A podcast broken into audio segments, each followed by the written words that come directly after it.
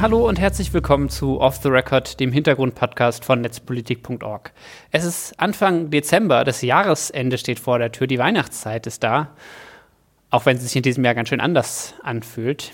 Diese Jahreszeit bedeutet für uns bei Netzpolitik vor allen Dingen zwei Dinge. Einerseits Stress in der Redaktion, weil die Politik vor Jahresende häufig auf einmal noch extrem viele Sachen zu Ende bringen oder anstoßen will und weil wir selber auch sehr viele Sachen zu Ende bringen und anstoßen wollen. Und zum anderen ist die Weihnachtszeit die Spendenzeit im Jahr. Und genau darum soll es heute gehen. Off the Record ist ja unser monatlicher Blick hinter die Kulissen von netzpolitik.org. Dazu zählt auch die Transparenz über die Finanzen. Die kommt eigentlich in jedem Off the Record Podcast vor. In diesem wird sie das Hauptthema. Wir sprechen nämlich heute unter anderem über die 120.000 Euro, die uns in diesem Jahr noch zur Ausfinanzierung fehlen. Mein Name ist Ingo Dachwitz, ich bin Redakteur bei netzpolitik.org und habe mir für die heutige Reise in den Maschinenraum von Netzpolitik zwei Reisebegleiterinnen aus unserem Team an die Seite geholt, die hier noch nie zu hören waren. Unsere Geschäftsführerin Stefanie Talaska, hallo. Hallo. Und unseren Grafiker slash Fundraiser Ole. Hallo Ole. Hallo. Äh, die Idee, dass wir bei Off the Record auch mal ähm, eine Folge machen mit Leuten, die man sonst nicht so sieht bzw. hört, ähm, die nicht in der Redaktion arbeiten, hatten wir schon länger. Da zählt neben Stefanie und Ode ja auch Öwünsch zu, der bei uns für Audio- und Videoproduktion zuständig ist und unser Admin Mark. Denn die vier sind auch wenn sie auf unserem Blog nicht zu, zu sehen sind, extrem wichtig für uns. Genau so eine Vorstellungsfolge ist das heute aber nicht.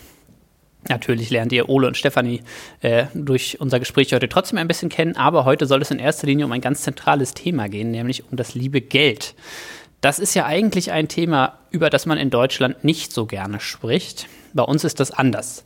Wir veröffentlichen monatliche Transparenzberichte. Wir erklären, wie hoch unser Jahresbudget ist, äh, wie viel Geld wir wofür ausgeben, wie viel wir einnehmen und was uns denn noch so fehlt. Stefanie, aufmerksame Leserin, kennt dich ja als Autorin unserer Transparenzberichte, zumindest seit einer Weile. Äh, warum ist das eigentlich so, dass wir äh, so viel über unsere Finanzen sprechen und preisgeben? Also in erster Linie ist es schon mal richtig, das zu tun. Äh, wir werden ja zu 99 Prozent von Menschen finanziert, die hart erarbeitetes Geld in uns reinstecken. Und da finde ich es nur richtig, dass wir denen auch sagen, was damit passiert. Und am Ende ist natürlich so, dass Netzpolitik schon dafür steht, äh, irgendwie transparent zu sein und äh, kein Shit zu machen mit irgendeinem Geld oder so und eben verlässlich zu sein. Und äh, ich möchte einfach, und ich glaube, die ganze Redaktion möchte, dass die Leute wissen, dass jeder Cent, der hier reinfließt, erstens gut angelegt ist und zweitens auch nachvollziehbar angelegt ist. Mhm. Das führt dann dazu, dass wir aber regelmäßig zum Jahresende ähm, dann auch immer eine ziemlich große Zahl zu kommunizieren haben, äh, weil es eben so ist, dass wir über das Jahr äh, ja ähm, Spenden machen, aber kaum einen Monat haben, wo die Ausgaben gedeckt werden ne?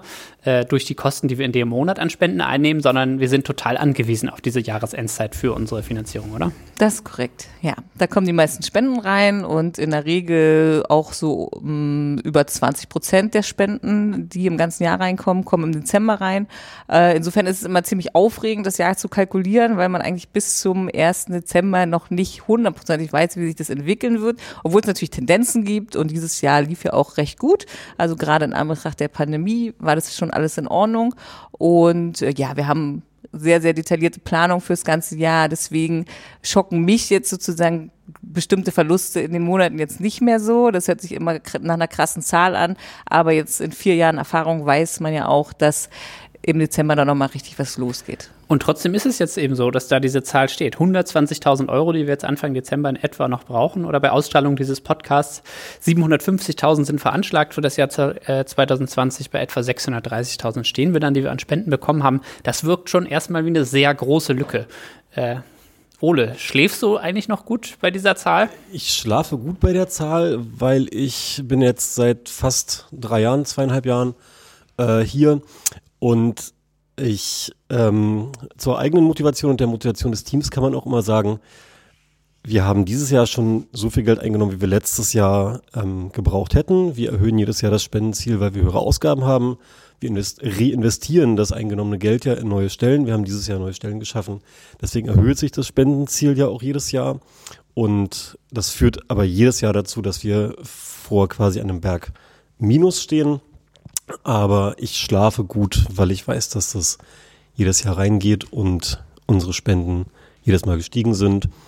Wir treue, treue SpenderInnen haben und die Leute zu uns stehen.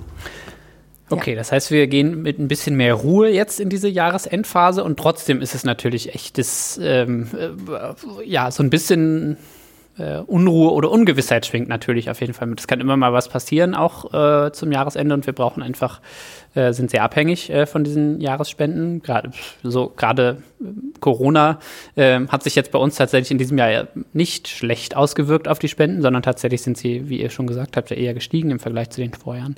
Ähm, ja, und gleichzeitig ist es dann aber einfach eben so, deshalb ja, legen wir auch besondere Anstrengungen auf diese Jahresendzeit, ne? weil wir ähm, ja, da kommunikativ dann eben dann doch klar machen müssen den Leuten, okay, hey, ähm, wenn wir unsere Arbeit so weitermachen sollen wie bisher, beziehungsweise sie ausbauen, ähm, was wir für dringend notwendig halten. Ja, die Themen werden nicht weniger. Ähm, die politischen Kämpfe, die es zu ähm, beleuchten gibt um die Digitalisierung, ähm, werden nicht weniger, sondern mehr.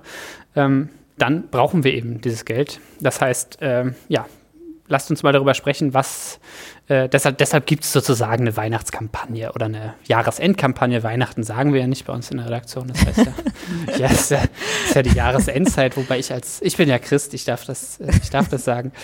Ähm, Genau. Ähm, ja, was machen wir eigentlich äh, so jetzt zum Jahresende, um nochmal Aufmerksamkeit zu bekommen? Denn es ist ja tatsächlich so, dass wir nicht die einzige Organisation sind, der es so geht, sondern es sind, gehen, geht allen Organisationen so einig, dass, dass das Jahresende die Zeit ist, wo die meisten Spenden eingeworben werden, äh, wo die Leute am geberfreundlichsten sind, am, am spendabelsten sind im wahrsten Sinne des Wortes. Ähm, das heißt, da ist natürlich auch die Konkurrenz groß. Ähm, wir haben uns, beziehungsweise du, Ole, hast dir in diesem Jahr äh, beson was Besonderes ausgedacht, mal was Neues, mal ein bisschen größer gedacht. Ähm, Stichwort Datenscham.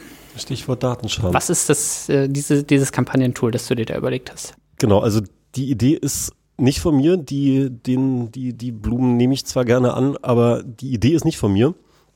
Die kommt, ähm, die ist, schwirrt schon länger rum, wurde mal ein bisschen, bisschen drüber nachgedacht.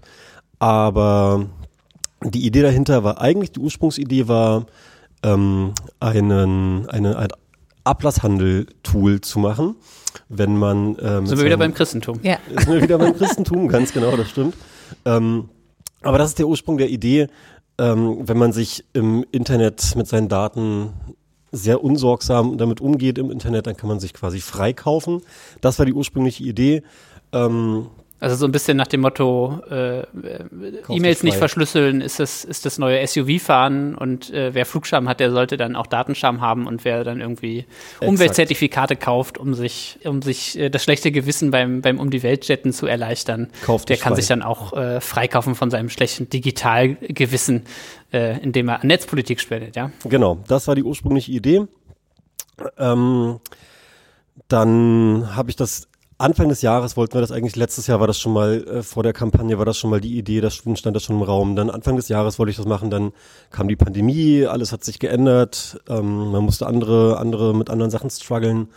Und dann habe ich das im Sommer, späten Sommer in Angriff genommen, habe ähm, eine Coderin gesucht, die das umsetzen könnte. Ich mit Leuten getroffen, das Projekt ein bisschen besprochen und dann im Entwicklungsprozess äh, hat sich herausgestellt, dass wir eigentlich das Projekt änderte immer so ein bisschen, bisschen sein, sein, sein Ziel und das Aussehen, bis es jetzt zu dem geworden ist, was es jetzt ist. Im Prinzip ist es jetzt ein, ein Tool, mit dem man auf spielerische und spaßige Art gucken kann, wie safe bist du eigentlich mit deinen Daten im Netz unterwegs und dieses, dieses Ziel, diesen Ablasshandel äh, am Ende zu haben, das ist so ein bisschen aus den Augen verloren. Ähm, das Spendentool steht noch am Ende, es dient auch noch weiterhin zum Spenden generieren, aber das eigentliche Ziel, zum damit Spenden zu generieren, ist ein bisschen aus den Augen verloren worden oder nicht verloren worden, hat sich einfach anders entwickelt.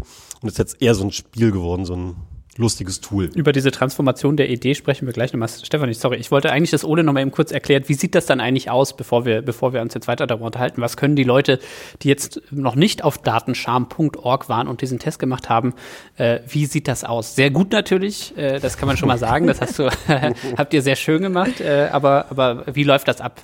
Also wir haben, okay, alles klar. Gibt es Leute, die noch nicht auf dem auf datenscham.org waren? Alle mal besuchen. Komisch. Ähm, also es sind zehn kurze Fragen. Wir haben das äh, ganz, ganz kurz, knapp. Wir haben so zehn Punkte gesucht, die man abfragen könnte, die irgendwie niedrigschwellig äh, sind, womit dass man vielleicht auch schon mal gehört hat, Mails verschlüsseln, irgendwie okay, dass Google vielleicht nicht der allerbeste Browser fürs Internet ist. So eine Sachen, darauf ziehen welche wir. Welche Suchmaschine benutzt du? Genau, welche Suchmaschine benutzt du? Bei Frage 10 werdet ihr lachen, ich sag's euch. Wait for it. ähm, genau, also das waren das, die Fragen sind alle sehr niedrigschwellig, jeder hat davon schon mal gehört. Ähm, und wir haben in den Antwortmöglichkeiten haben wir quasi auch Möglichkeiten versteckt, haha, ähm, wie man eine bessere Punktzahl, also mit dem man eine bessere Punktzahl kriegen könnte und vielleicht Tools mal erwähnt, die man noch nicht gehört hat, womit, nicht einmal, womit man sich mal beschäftigen könnte. Genau, und dann füllt man das aus, die zehn Fragen, und dann bekommt man am Ende irgendwie einen Punktewert. Ne? Man kriegt irgendwie für jede Frage, kann man genau. bestimmte Punktzahlen bekommen und dann kommt man in eine von drei Kategorien. Genau. Ne? Dann kann man die Daten, wird man entweder, wir sortieren euch dann ein, so, so ist das ja im Datenkapitalismus, da äh, werden die Informationen von uns dazu genutzt, um uns einzusortieren in bestimmte Kategorien. So machen wir das auch bei diesem Test. Entweder kann man die Datenschleuder sein oder der Datenschutzmuffel. Das hatten wir ursprünglich mal Datenschutz Schweinehund genannt, aber haben uns dann doch dafür entschieden, dass es vielleicht ein bisschen offensiv oder ein bisschen, ähm, bisschen aggressiv sein könnte, aber gemeint ist, sind die Menschen, die eigentlich sich um Datenschutz, um die Bedeutung von Datenschutz wissen, aber sich äh, ja nicht dazu aufraffen können, sich so richtig zu kümmern. Und dann die Privacy Ninjas, die sich äh, mit ihrem schwarzen Gürtel äh, in, in digitaler Kommunikation sozusagen bestmöglich schützen und im Zweifelsfall lieber gar nicht kommunizieren, bevor sie un, un, unverschlüsselt kommunizieren müssen, right? Und tatsächlich haben wir das äh, Shaming auch äh, sehr stark zurückgefahren. in meinen ersten Textentwürfen ähm, haben sich auch Leute in meiner Bubble, die ich, wo ich eine Tests gemacht habe, so ein bisschen angegriffen gefühlt auch. Das haben wir stark zurückgefahren. Ähm, hin zu einem mehr empowernden und äh, Text, wo man sich mal darauf hingewiesen wird, womit, man sich mal beschäftigen könnte. Genau. Und was ich halt das Großartige finde, ist, dass wenn jetzt Menschen diesen Wunsch haben oder sich vielleicht auch noch gar nicht mit dem Thema beschäftigt haben, ist es ja unglaublich schwer, in irgendeine Suchmaschine einzugeben, ich will IT-sicherer werden oder datensicherer werden oder so. Und dann soll man irgendwo anfangen. Ne? Und dieses Tool gibt halt dann schon die Möglichkeit, einfach zu sagen, okay, das sind Ansatzpunkte, an denen man eben anfangen könnte. Ne? Und man steht nicht wie so ein Ochs vorm Berg und weiß überhaupt nicht wohin, sondern sagt, ah, okay, interessant, äh, Browser habe ich eigentlich noch nie drüber nachgedacht oder hm, äh, welchen Messenger könnte ich vielleicht nochmal ausprobieren oder so. Da gibt's dann einfach eine Möglichkeit, dass man irgendwo anfangen kann und dann selber vielleicht einfach immer tiefer ins Thema einsteigen kann. Genau, wir haben dann ja auch so kleine Erklärungen dabei, ne? Also was, warum stellen wir jede Frage und wo kann man dann irgendwie hinweisen? Oft weisen wir dann auf unser kleines Einmaleins der digitalen Selbstverteidigung hin, das wir vor zwei Jahren mal veröffentlicht haben mit so ein paar Tipps. Äh, wobei das natürlich dann durchaus auch schon auf die Schwierigkeit hinweist. Solche Sachen veralten dann durchaus auch mal so Tipps. Und das ist natürlich, das äh, haben jetzt auch schon die ersten Leute angemerkt, irgendwie, okay, wie könnt ihr denn jetzt hier irgendwie Punkte vergeben für bestimmte Sachen? Ist ja sehr Kontext dann abhängig, äh, wie man Sachen bewerten kann. Ne? Also ich kann ja Chrome-Browser benutzen, wenn ich den richtig konfiguriere, kann der besser, kann der, kann der datensparsamer unterwegs sein, als wenn ich irgendwie einen Firefox benutze, der irgendwie zehn falsche Add-ons drin hat, die, die all meine Daten äh, speichern und äh, weiterleiten. Ähm, oder hm? es kommt auch sehr, sehr lustiges Feedback. Wir haben ja um Feedback gebeten. Ich kriege das ja alles, ich lese jede Mail. Ähm, ich versuche auch Datenscham.netzpolitik.org. Ja. Datenscham.netzpolitik.org. Ihr landet direkt bei mir. Ähm, es ist wirklich, wirklich lustig und man merkt auch an den Antworten, ja, okay, du hast vielleicht einen Firefox-Browser, aber wenn du halt die ganze Zeit ähm, Anti-Tracking-Add-ons äh, Add hast, dann ist es halt auch viel geiler, als irgendwie Chrome zu benutzen. Und da merkt man auch genau das Problem, was wir hatten, Punkte vergeben für einen Browser. Wenn du ihn gut konfigurierst, dann hast du auf jeden Fall gewonnen. Aber so ist es halt immer, ne? Du kommst halt nicht in ein Thema rein, ja. wenn du gleich High-Level anfängst mit einerseits, andererseits und eigentlich ja. so und dieses zwölfte Add-on noch oder nicht. Äh, so kommst du halt nicht ins Thema rein, ne? So, und vor allem schreckst du Leute damit einfach ja. massiv ab. Insofern ist aber super spannend, was da eben als E-Mails reinkommt und äh, worüber die Leute sich dann Gedanken machen mhm. und wie sie argumentieren und so, ist ja super spannend auch zu lesen. Und es, deshalb weisen wir aber eben auch darauf hin, okay, nehmt das jetzt nicht zu ernst, dieses Tool, das soll ein bisschen sensibilisieren, das soll ein bisschen unterhalten und natürlich soll es auch Aufmerksamkeit generieren für uns und unsere Sache, ähm, denn wir klären auf über Datenschutz und IT-Sicherheit. Ähm, wir äh, ja, klären auf über Datenskandale und äh, wir nehmen auch die größeren politischen Fragen in den Blick. Das ist mir an der Stelle auch nochmal wichtig, irgendwie darauf hinzuweisen, bei diesem ganzen Selbstdatenschutz ist ja immer, äh, man tippt, man tappt manchmal so ein bisschen in die Falle, dass man dann denkt, okay, gut, ich muss mich nur selber genug schützen, irgendwie einmauern.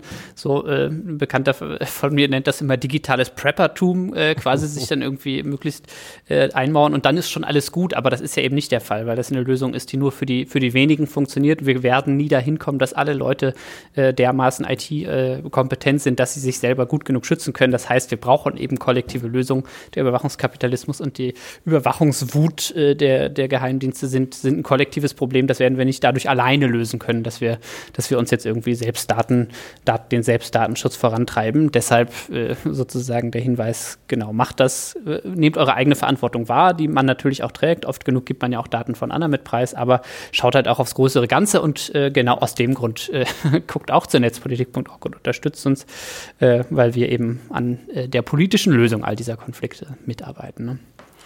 Äh, ja, wie ist denn das Feedback so, das erste? Du hast eben gerade schon ein bisschen was erzählt, Ole. Äh, kommt das, kommt das, wie kommt, wie kommt das an? Noch besser, als ich gedacht habe. Okay. Ich habe eigentlich gedacht, ähm, dass es viel nerdige Kritik geben wird. Unsere Zielgruppe, unsere LeserInnen sind ja durchaus technisch sehr visiert, äh, versiert.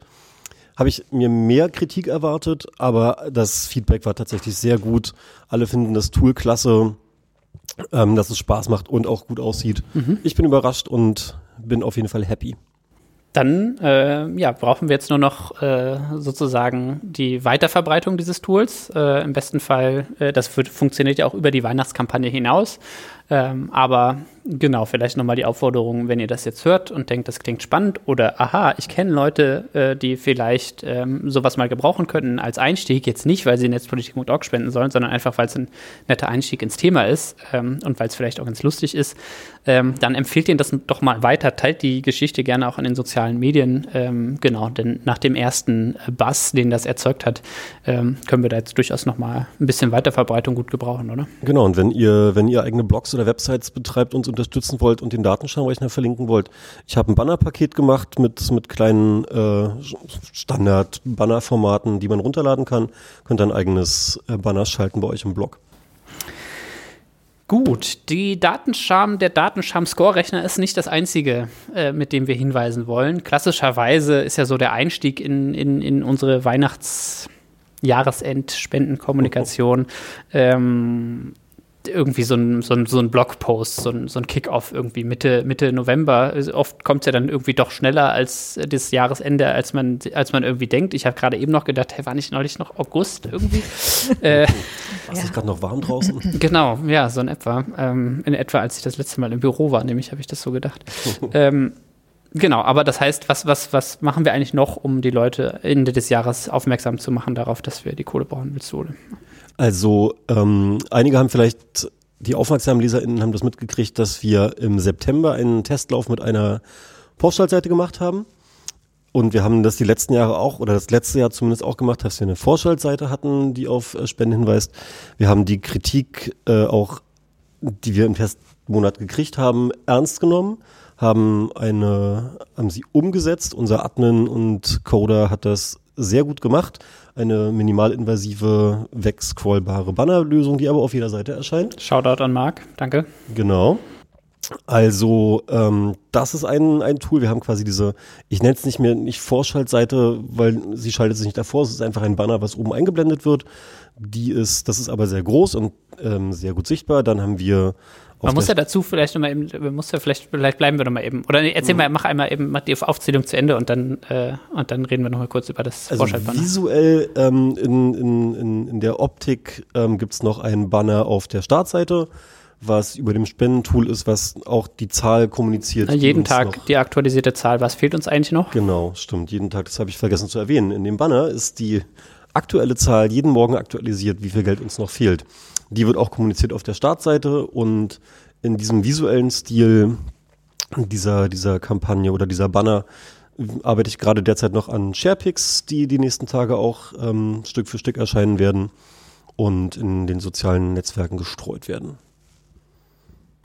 Und dann, genau, gibt es ja noch Blogposts, also, Jahresrückblick, ähm, vielleicht genau. sprechen wir gleich nochmal. Soll ich alles aufzählen? Nee, wir könnten, ich, ich will noch mal kurz, äh, weil, weil, weil du jetzt diese Vorschaltseite angesprochen hast ähm, und wer hier der Hintergrund-Podcast sind und so ein bisschen einen Blick hinter die Kulissen geben wollen, können wir das auch mal sagen. Das ist bei uns in der Redaktion echtes Politikum, ne? diese, ja. äh, diese Vorschaltseite. Ähm, Netzpolitik.org ist dadurch, dass wir spendenfinanziert sind, sind wir werbefrei, sind wir trackingfrei. Das heißt, äh, wir können unsere Seite irgendwie, müssen unsere Seite nicht zumüllen mit irgendwelchen, äh, mit, mit irgendwelchen Drittanbieter äh, Werbung, Werbezeugs, das wir nicht kontrollieren, wo wir auch die Datenabflüsse nicht kontrollieren. Das heißt, die Seite lädt schneller und so weiter und vor allen Dingen tracken wir unsere LeserInnen nicht. Äh, und trotzdem sind wir natürlich darauf angewiesen, dass wir irgendwie äh, Leute darauf aufmerksam machen müssen, dass wir spendenfinanziert sind. Es passiert immer wieder, dass Leute uns fragen, wie finanziert ihr euch eigentlich oder woher kriegt ihr eigentlich euer Geld? Seid ihr staatlich finanziert oder was? Ähm, nein, sind wir natürlich nicht. Ähm, ähm, deshalb ist es echt wichtig für uns, dass wir auf die Spendenfinanzierung hinweisen. Und äh, ein Weg, den andere Medien, zum Beispiel auch die Taz, äh, dann machen, die, die äh, so eine Art freiwillige Leserinnenfinanzierung haben, wie wir sie auch haben, ist dann äh, ja aggressiv in Form von Vorschaltseiten und Sp Spendenbannern darauf hinzuweisen. Die sind aber ultra nervig. Und wir in der Redaktion äh, sozusagen verstehen uns ja oft als die Interessenvertretung der NutzerInnen im Netz. Äh, und äh, deshalb äh, sind, äh, gibt es auch sehr starke Meinung zu, ähm, warum so Vorschaltseiten äh, eben die Pest sind, weil das einfach nervt, wenn man jedes Mal, wenn man einen Artikel aufruft, äh, das wegklicken muss Deine und Meinung. man auf etwas hingewiesen wird. ja, okay, ist, ist das meine Meinung, du darfst gleich gerne dagegen argumentieren. Und wenn man dann auf irgendwas hingewiesen wird, was man eh schon weiß, weil als jemand, der Netzpolitik.org regelmäßig liest, weiß man es ja, äh, ist man genug darauf hingestoßen worden. Das sind nicht die Leute eigentlich, die dann darauf hingewiesen werden müssen. Und ich hatte, war auch deiner Meinung durchaus die ganze Zeit immer, bin dann äh, in eine neutrale Position gewechselt, als ich einem Medium, was ich lange nicht mehr gelesen habe, dann Geld gespendet habe aufgrund einer Vorschaltseite, die sie auf ihrer Seite geschaltet haben ähm, und ich einen Artikel dort gelesen habe und dachte, ja, okay, die brauchen Geld, dann spende ich jetzt auch mal auch mal Geld. Also da habe ich dann meine, meine Ansicht ein bisschen gewechselt. Ähm, ja. Und ich muss trotzdem sagen, Netzpolitik.org ist einfach eine der sozusagen benutzbarsten Seiten, glaube ich, im Internet. Also ich, teilweise ist ja wirklich fast unbenutzbar, was man sonst so ansteuert. Ne? Und da klickt man einfach nur Sachen weg und weiß nicht, was man weggeklickt hat, weil man sich eben nicht 12.000 Einverständniserklärungen durchlesen möchte. Hier geht's ja nur darum, jetzt muss man es nicht mal mehr wegklicken, jetzt ist, muss man einfach nur runterscrollen. Also es ist eigentlich noch einfacher gemacht und man weiß, ich scrolle runter, aber es passiert nichts. ja. Und wenn ich auf andere Webseiten gehe, wo ich erstmal 12.000 Sachen wegklicken muss, aber gar nicht weiß oder zustimmen muss und aber überhaupt keine Lust habe, äh, mich da jetzt durchzulesen, wozu ich da jetzt zustimme, ist es, glaube ich, schon echt vertretbar. Äh, und natürlich sind die Leute daran gewöhnt und das ist ja auch gut so, zu wissen, äh, Netzpolitik.org ist super unnervig zu äh, benutzen. Äh, aber, wie Ole auch schon gerade so ein bisschen angedeutet hat, es gibt ja zumindest eine Korrelation im September dass dieser Vorschaltbanner auch tatsächlich was gebracht hat.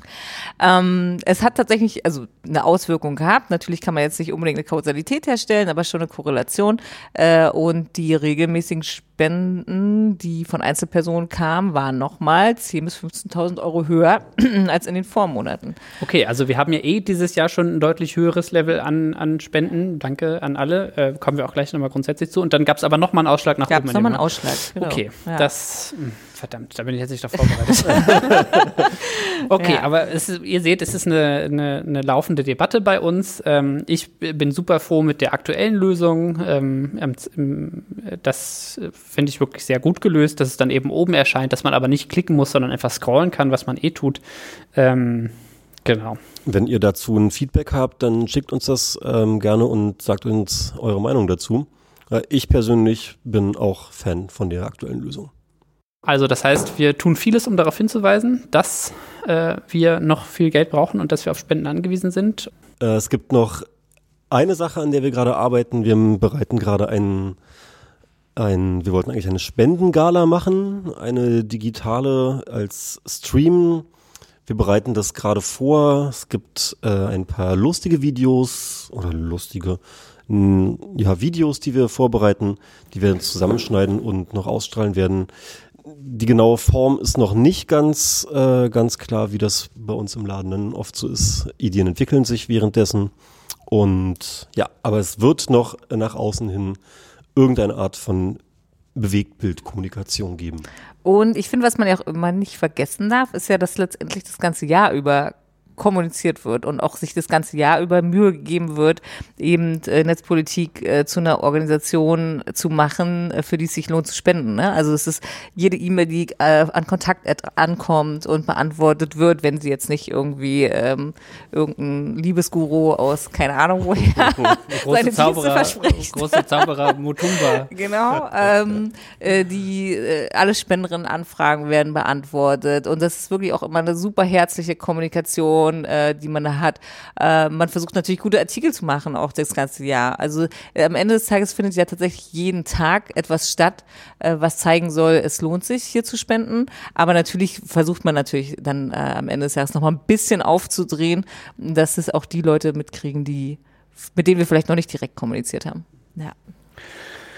Ähm, bevor wir vielleicht nochmal grundsätzlich auf unsere Finanzen und die Spendensituation kommen, ähm, nochmal abschließend zum Komplex Weihnachtskampagne. Ähm, wie ist es denn überhaupt eigentlich, eine Kampagne zu machen, habe ich gedacht, wäre mal interessant in so einer Organisation, wie wir sie sind. Ich will jetzt nicht sagen, eine Organisation, die keine Organisationsstruktur hat, denn wir haben uns ja nun wirklich in den letzten ja, vier, fünf Jahren eine enorme äh, Entwicklung durchgemacht. Ich erinnere mich auch noch an die Zeiten, in denen es, es dann wirklich so war, oh, es ist Dezember, irgendwer muss mal einen Blogpost machen, dass wir Spenden brauchen, äh, sondern äh, sozusagen gab es eine ordentliche Entwicklung, aber trotzdem im Verhältnis jetzt ähm, zu einem Unternehmen oder auch zu vielen anderen äh, ja, Vereinen, Nichtregierungsorganisationen eher ähm, nicht so stark ausgeprägte Organisationsstruktur. Wie ist das in diesem Umfeld, äh, ja, eine Kampagne zu machen und zu versuchen zu steuern? Also tatsächlich, so wie du es gerade beschrieben hast, ähm, war es auch in meinem ersten Jahr hier. Oh Mist, es ist Anfang Dezember und es fehlen irgendwie 100.000 Euro. Wir machen einen Blogpost. So eine, eine etwas, etwas ähm, plötzliche Kommunikation. Das habe ich jetzt, ist jetzt die dritte Weihnachtskampagne. Äh, oh Gott, das habe ich auch gesagt. Äh, Jahresendkampagne. Alle haben es gehört. alle, und alle haben es gehört. Die Jahresendkampagne, die dritte, die ich mitmache jetzt. Und ähm, ich habe jetzt schon frühzeitig angefangen mit der Planung, um genau nicht überrumpelt zu werden von, ähm, von diesem Stress, der am Jahresende kommt, irgendwie Ende, äh, Ende November dann, oh Gott, 120.000 Euro fehlen. Deswegen habe ich schon frühzeitig vorbereitet, habe mir Pläne gemacht ähm, und aufgeschrieben, was wann irgendwie passieren muss. Habe schon alles so weit vorbereitet, dass ich dann nicht irgendwie in den letzten drei Minuten vor Ende Dezember, äh, Ende Weihnachten noch Sharepics machen muss. Und ja, wir sind hier halt nicht eine große Fundraising-Abteilung, die sich irgendwie darum kümmert, eine Kampagne vorzubereiten. Ich persönlich habe auch noch andere, andere Aufgaben. Du bist eigentlich unser Grafiker genau. oder mal angestellt worden als Grafiker. Ganz right? genau, slash Hausmeister, slash äh, Fundraiser, slash. Ole ist der Mann, der alles kann, außer Rechtschreibung. Genau. Also wenn ihr irgendwo ein Typo seht, das ist meiner, sorry. genau, also wir haben, wir haben keine große Fundraising-Abteilung. Ähm, alles läuft quasi parallel nebeneinander ich persönlich finde das äh, eigentlich ganz gut. Das entspricht meinem bisherigen, ähm, meiner bisherigen Arbeitserfahrung. Ich war, bevor ich angefangen habe, immer selbstständig, musste mich quasi immer selber, ähm, selber strukturieren. Kommt mir hier sehr entgegen, dass es hier niemanden gibt, mit dem man sich riesig groß abstimmen muss. Manchmal fehlt ähm, so ein, so ein Design-Vier-Augen-Prinzip oder so ein, so ein Ping-Pong-Spiel, ein Ideen-Ping-Pong. Das muss man mir von außen quasi holen, aber ansonsten ist das ich persönlich finde es eigentlich gut, weil man sehr viel ausprobieren kann und das Team ja auch sehr offen für Ideen ist. Äh, offen für Ideen ist das sehr streichig. äh, und trotz der Professionalisierung, äh, die da jetzt Einzug gehalten hat, ist es ja auch weiterhin so, dass äh, dann trotzdem wir viel auch gemeinsam machen und äh, sozusagen ich dann irgendwie Ende November äh, beim Datenscham-Rechner irgendwie mit einsteige genau. und sage, okay, ich, ich, äh, es fehlt irgendwas, ich steuere jetzt nochmal Texte, Textarbeit bei und äh, wir dann alle irgendwie mehrere Hüte aufhaben, oder Stefanie? Ja, also das ist sicherlich äh, eine Tatsache, dass äh, viel zu wenig Leute viel zu viele Dinge tun. Ähm, auf der anderen Seite weiß ich auch nicht, wie es wäre, wenn es anders wäre, weil äh, alle, die hier arbeiten, extrem viel von ihrer Identität in das Projekt stecken. Äh, und ich kann es mir fast nicht vorstellen, dass sozusagen es isolierte Fundraising-Abteilungen gibt oder isolierte Funktionen im Allgemeinen, die quasi die anderen nicht alle mit ins Boot holen. Also, dass du jetzt zum Beispiel zum Ende hin die Sachen mitgeschrieben hast, als nun mal die Person, die sich am meisten mit diesem Thema auskennt, ähm, ist natürlich großartig, weil am Ende des Tages bist du ein Experte da drin und äh, jemand, der Fundraising macht, ist dann eben ähm, Experte oder Expertin in dem Thema. Und das zusammenzubringen, führt dann natürlich dazu, dass es auch irgendwie ja, passt und authentisch ist und irgendwie auch was rüberbringt, was nicht nur ist, so macht man ein, eine Fundraising-Kampagne, sondern so sind die Menschen bei Netzpolitik.org. Ne? Mhm. So, also natürlich hat es unglaublich viele Nachteile auch zu sagen, dass quasi sehr viele Leute an sehr vielen Dingen mitarbeiten, aber so entsteht halt auch was, was halt wirklich diesen Laden repräsentiert. Also für und wieder. Unterschreibe ich. Voll und ganz. Ja, ich auch. Äh, umso schöner und faszinierender und herzerwärmender ist, äh, dass es dann belohnt wird mit so einem Support ähm, zum Jahresende. Fingers crossed, äh, dass das in diesem Jahr auch so gut läuft. Wir haben ja, vielleicht muss man das auch mal sagen, wir sprechen jetzt immer von 120.000 Euro in etwa. Der Podcast wird ausgestrahlt am 5. Dezember, am Samstag. Ähm, ähm, vor wenigen Tagen waren das noch 170.000 oder noch 50.000 Euro mehr mhm. in etwa. Ne? Also wir haben jetzt in der ersten in den ersten Tagen des Dezembers und Ende November auch schon, äh, auch schon einiges mhm. dazu bekommen. Ja, also die 100.000 werden wir vielleicht am 5. Dezember noch nicht knacken, aber wir werden nah dran sein, gehe ich von aus. Ja, dass wir sie noch brauchen, oder? Ja, okay. also dass wir drunter kommen, dass, dass die Zahl fünfstellig wird. Und was wir vorhin auch schon besprochen haben, ich hatte auch gedacht, oh krass, wir haben gerade irgendwie 10.000 Euro am Tag es ist Monatsanfang, jetzt kommen Daueraufträge rein von den Leuten, die sie irgendwie Anfang Dezember gestellt haben. Ähm, also eventuell flacht es nochmal ab, aber wir sind auf jeden Fall happy. Genau, wollen aber den Tag nicht vor, genau. vor, vor dem Abend loben. Nicht, nicht so äh, also dieser Podcast könnte noch in die Geschichte eingehen als nee, als was? Als nee, was? Ja, als ein, eine große Fehlleistung. Ach so. Eine, äh, wie man sich wie man sich dann doch zu sicher sein kann. Ja. Ähm, Trump wird Präsident. Wie Kretschmann in Sachsen oder so. Ja. Genau, ja. vielleicht äh, deshalb nochmal ganz interessant, äh, wie ist es denn eigentlich grundsätzlich? Ähm, 750.000 Euro sind veranschlagt gewesen für das Jahr 2020. Wo kommt eigentlich diese Zahl her, Stefanie? Das ist, wir haben schon gehört, sie ist mehr als im letzten Jahr, weil wir irgendwie Jahr für Jahr mehr veranschlagen, weil mhm. wir äh, weil wir wachsen und besser werden wollen. Aber wie, wie entstehen eigentlich diese Schätzungen oder diese Prognosen? Ja, also es sind natürlich mehr als Schätzungen. Zum einen geht es natürlich, es, also da wird kein Kaffeesatz gelesen, so ist nicht. Ähm, es geht natürlich, äh, der Hauptanteile sind natürlich Personalkosten, ganz klar. Also ähm, das macht den Großteil der Ausgaben aus. Äh, da weiß man natürlich sehr genau, was auf einen zukommt. Kann man ähm, mal sagen, wie viele, was, was heißt das Personalkosten aktuell? Wie viele Leute sind wir momentan? Momentan eigentlich? sind wir 15 Leute plus äh, zwei bis drei Praktikantinnen, die bezahlt werden. Ähm, und wir haben momentan Personalkosten circa von 56.000 Euro. Das variiert tatsächlich bei uns relativ stark, weil wir sehr flexibel sind mit Sabbatical und unbezahlten Urlaub. Also, dass man so alle Leute so gleichzeitig äh, arbeiten, also nicht im Sinne von genau. Tage, sondern im gleichen Monat alle arbeiten, gibt es genau. eigentlich nicht. Ist oder irgendwer selten. ist immer, reist gerade immer selten. durch die Welt oder, ja. äh, oder hat genau. irgendwie Aber man kann sozusagen sich so einpendeln auf, es wird, also wenn alle da wären und alle voll, also alle sozusagen ihren vollen Arbeitsvertrag erfüllen, dann sind wir schon so bei 58.000. Und das ähm, sind so 10, 11 Stellen, äh, Vollzeitstellen, ne? Wir arbeiten ja nicht ja, Vollzeit. Ja, ich glaube sogar mittlerweile ein bisschen mehr. Das okay. ist halt auch dann Teil der Planung, eben schon am Anfang des Jahres zu gucken, wer will seinen Vertrag erhöhen, zum Beispiel auch unser Admin, der eigentlich 24-7 im Dienst mhm. ist, aber keine Vollzeitstelle hat, ne, da kann man dann schon mal mit einplanen, okay, das müssen wir irgendwie erhöhen oder so. Und dann gibt es Leute, die sagen, okay, pass auf, äh, das funktioniert so einfach nicht mehr mit 20 Stunden oder so. Da muss was passieren. Äh, das wird natürlich alles mit einkalkuliert, denn natürlich die Miete, die wir hier zahlen, in diesem wunderschönen Büro, in dem wir jetzt auch gerade sitzen. Ähm, mit Abstand, Abstand, übrigens, das wollen wir nochmal dazu sagen. die Fenster sind auf, mir wird auch langsam kalt äh, und wir sitzen mit Türen im Abstand voneinander. Ja. Ähm, das sind natürlich so die Hauptkosten. Dann gibt's natürlich, haben wir ein paar externe Dienstleister, die einfach da sind. Das ist vor allem äh, unsere Lohnbuchhaltung und Finanzbuchhaltung, die wir oder die ich damals schon sehr früh äh, ausgegliedert habe, weil das einfach ein Vollzeitjob ist, um den man sich kümmern müsste. Man müsste also nochmal zwei Leute extra anstellen, wenn wir das hier in-house machen würden.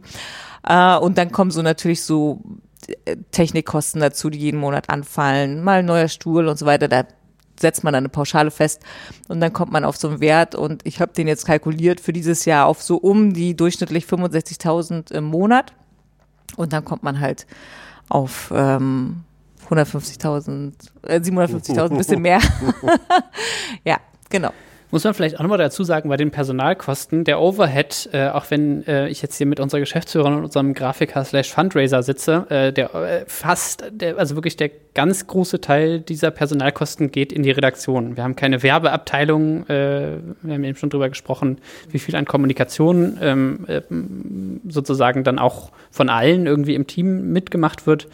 Ähm, nicht zu vergessen, äh, sozusagen unseren Chefredakteur, der irgendwie Redaktion, Kommunikation nach außen macht und eben auch äh, ja, in der Spendenkommunikation irgendwie äh, eine mittreibende Kraft ist der Großteil des Geldes geht bei uns in die Redaktion, in die redaktionelle Arbeit, in die Recherchen, in den, in den, in den Output, oder? Das schon, aber man darf natürlich nicht unterschätzen, sozusagen, damit die Leute, die schreiben, auch den ganzen Tag schreiben können, braucht es natürlich Leute, die sich um den ganzen Rest kümmern. Ne?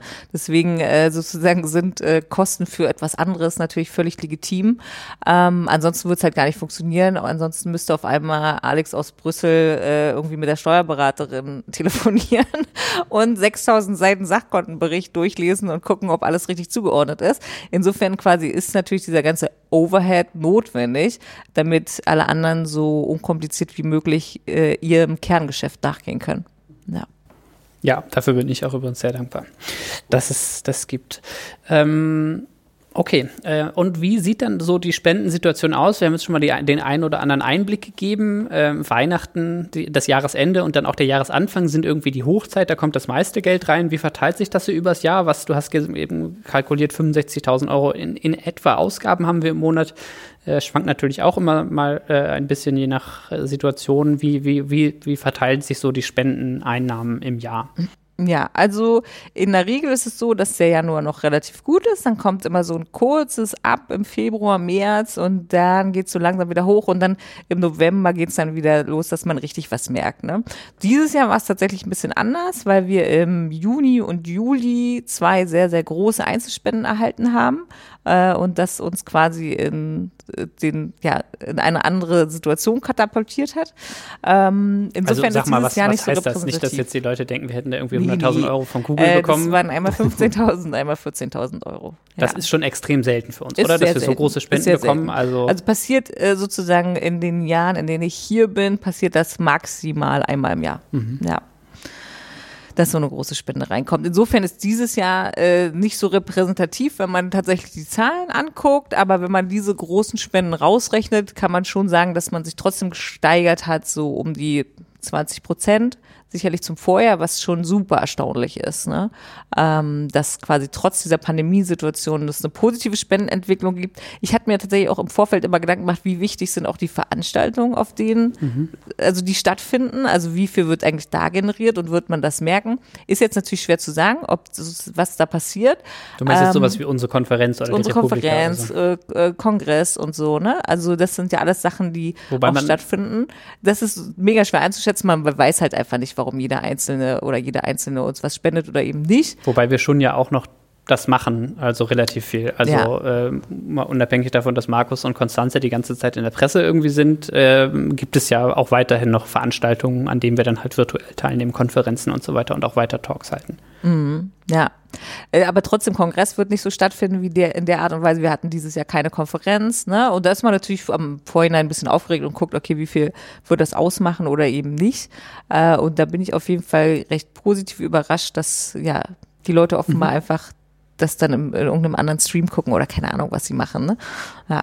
Ja, sehr große Erleichterung auf jeden Fall, dass die Spenden, in, äh, dass die Spenden nicht eingebrochen sind, sondern äh, tatsächlich mehr geworden sind in diesem Jahr. Ja.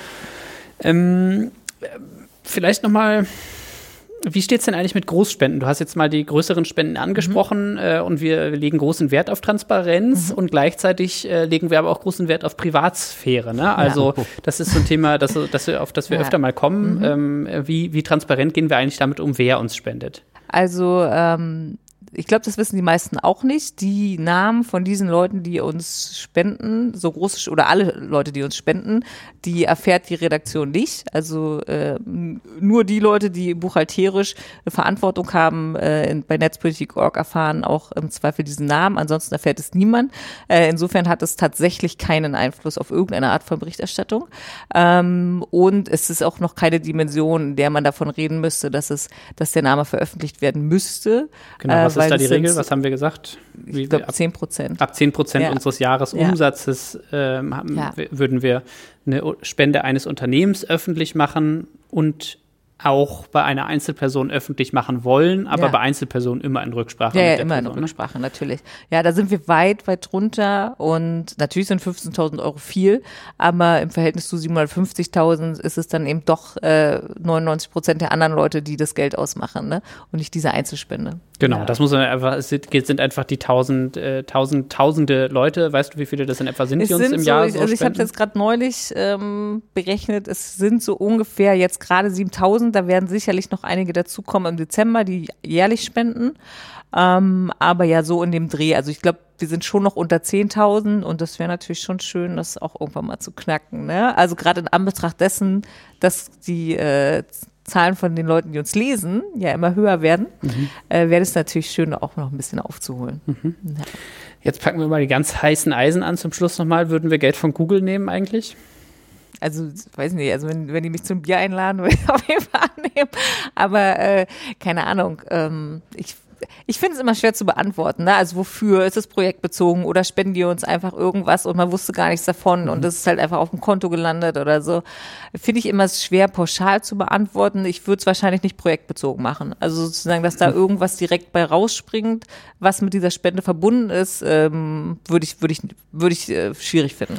Genau, ja. das kann man ja auch mal dazu sagen. Der vor zwei Folgen, glaube ich, äh, diese zwei Ausgaben dieses Podcasts haben Alex ähm, und ich über unsere Studie gesprochen äh, über Google, der sozusagen die Medien einlullt oder einzulullen versucht und immer mehr äh, Geld äh, auch an Medien verteilt für Innovationsprojekte, techni technische Entwicklung und so weiter. Natürlich würden wir auch gern Geld haben für technische Entwicklung, aber bei, bei sowas machen wir natürlich nicht mit, wenn Google Geld gibt. Und ich glaube, das muss ja auch, auch so Spendensachen, auch das würden wir, wenn, wenn mal der Fall eintreten würde, auch das würden wir dann wieder im Kollektiv wahrscheinlich besprechen und diskutieren. Äh, und ich glaube, wir würden das nicht machen. Haben wir, ich glaube, wir würden kein Geld von Google nehmen. Meistens in solchen Fällen ist dann die eleganteste Lösung, dass man das Geld erstmal nimmt und dann weitergibt an jemand anderen, der es noch besser gebrauchen kann. Bislang kein Geld von Google. Ich sehe es auch in der Zukunft nicht. Ja. Das letzte große Eisen, Bitcoin. Mhm. Ähm, wir haben welche. Mhm. Äh, und die kommen auch immer in diesem Transparenzbericht vor. Die sind da immer so ein bisschen so eine gesondert. Das sieht man dann immer mal wieder, äh, dass da, dass da ab und zu mal irgendwie äh, unser Bitcoin-Vorrat abgeschmolzen mhm. wird. Wenn mhm. ich es richtig sehe, kommt der noch wirklich aus, aus Jahren, wo Bitcoin äh, eine Spielerei war quasi, wo mhm. das kaum, wo das, wo das, wo das einfach noch nicht äh, den entsprechenden Wert hatte und wo dann Leute uns einfach mal Bitcoin gespendet haben. Ne? Mhm. Nichtsdestotrotz kommen tatsächlich auch immer wieder Bitcoins rein. Okay. Also sogar in diesem Jahr waren es bisher in Summe 7000 Euro in Bitcoins, mhm. die uns gespendet wurden. Es wird separiert ausgewiesen auf dem Transparenzbericht oder in der Grafik, weil es eben buchhalterisch keine Spende ist, ähm, sondern eben äh, ein bisschen komplizierter. Äh. Auch das haben wir ja durchaus diskutiert, auch durchaus kritisch diskutiert. Ne? Ähm, werde ich auch immer mal wieder darauf angesprochen. Ähm, der Verbrauch, der Energieverbrauch von so Kryptowährungen mhm. ist ja relativ hoch. Äh, mhm. warum nehmen wir trotzdem Bitcoin? Bisher hat sich sozusagen das Kollektiv noch nicht dazu durchgerungen, das nicht mehr zu tun. Ähm, ich persönlich würde schon sagen, das äh, ist was, wo man Statements setzen könnte und sagen könnt, okay, äh, das äh, jetzt ist auch gut. Ne? Also am Anfang war das ja alles irgendwie noch ganz, da wusste man ja noch nicht, was passiert 2013 oder so. Ne? Mhm. Ähm, was damit mal, also wie man das einzuschätzen hat. Jetzt weiß man, wie man es einzuschätzen hat und eventuell sollte man sich überlegen, davon Abstand zu nehmen. Aber deswegen ist es halt super schwer, quasi eine Diskussion, die eigentlich in einer Gruppe stattfindet, dann hier äh, im Podcast zu komprimieren, weil das jetzt natürlich Einzelmeinungen sind. Ne? Absolut. Kommt ja, ja, spielt ja auch eine Rolle, wo kommt der Strom her? Ist das grüner, grüner Strom? Was passiert in Zukunft, wenn es mehr grünen Strom geben wird? Sind dann nehmen wir dann wieder Bitcoins, aktivieren wir, reaktivieren wir die Bitcoin-Adresse, wenn wir sie jetzt offline nehmen? Also das ist eine Diskussion, die haben wir, die ist jetzt hier nicht, nicht, wenn wir die jetzt führen, ist die nicht beispielhaft für die ganze Redaktion, ja. Das stimmt, aber genau darum geht es ja auch bei diesem Podcast. Äh, es ist ein sehr guter Hinweis von euch, äh, dass wir hier natürlich äh, nicht irgendwie interne Debatten abwürgen oder, oder vorwegnehmen wollen, aber es gibt sie halt eben. So ist es, wenn man sich als Kollektiv versteht. Es gibt diese Debatten, es gibt diese Prozesse, die am Laufen sind und da geben wir jetzt halt ein paar Einblicke.